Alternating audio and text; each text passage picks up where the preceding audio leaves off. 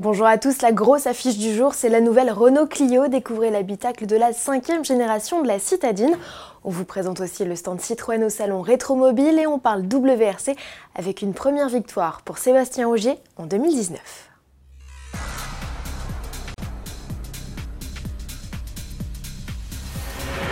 La Clio 5 révèle ses secrets, premier chapitre l'habitacle et que de changements pour le best-seller Renault. La citadine fait sa révolution avec l'arrivée de nombreux équipements high-tech. Le plus visible, c'est cette grande tablette verticale de 9,3 pouces qui orne la planche de bord. Les nouveautés technologiques sont aussi derrière le volant avec la présence, et c'est inédit d'un combiné d'instrumentation 100% numérique personnalisable. Selon les finitions, la dalle mesure entre 7 et 10 pouces. Notons également la présence d'un chargeur à induction et d'une animation lumineuse au niveau de la boîte de vitesse et des contreportes. Au-delà des nouveautés techniques et stylistiques, Renault a particulièrement soigné les assemblages et revu la qualité des matériaux pour offrir une vraie montée en gamme. La génération précédente, née en 2012, accusait le poids des ans. Enfin, de nouveaux sièges font leur apparition, offrant Dixit Renault un meilleur maintien grâce à une assise rallongée et une forme plus enveloppante.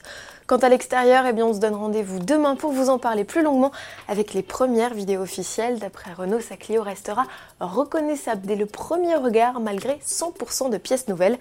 Elle sera l'une des vedettes du Salon de Genève aux côtés de la nouvelle Peugeot 208.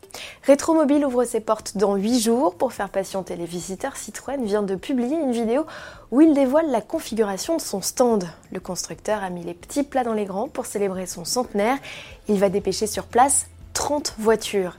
Les modèles présentés sont réunis autour de trois thématiques, à commencer euh, par les voitures de série. Elles sont notamment représentées par les tractions 2 chevaux DS CX ou encore la type A. DHP, premier modèle conçu par André Citroën. 10 concept cars de 1956 à 2016 sont aussi du voyage. L'affiche est complétée par 10 modèles liés à des exploits sportifs. Outre les voitures de rallye, Citroën met en scène son auto-chenille, le Scarabée d'Or, premier véhicule de l'histoire à effectuer la traversée du Sahara en 1922. Il s'accompagne de la petite Rosalie, détentrice d'une centaine de records mondiaux, dont celui de la plus longue distance sans arrêt. Rétromobile, c'est du 6 au 10 février à Paris, porte de Versailles. Et puisqu'il est question de sport, on se quitte avec la victoire de Sébastien Ogier et Julia Ingracia au rallye de Monte-Carlo, première manche du championnat du monde des rallyes 2019.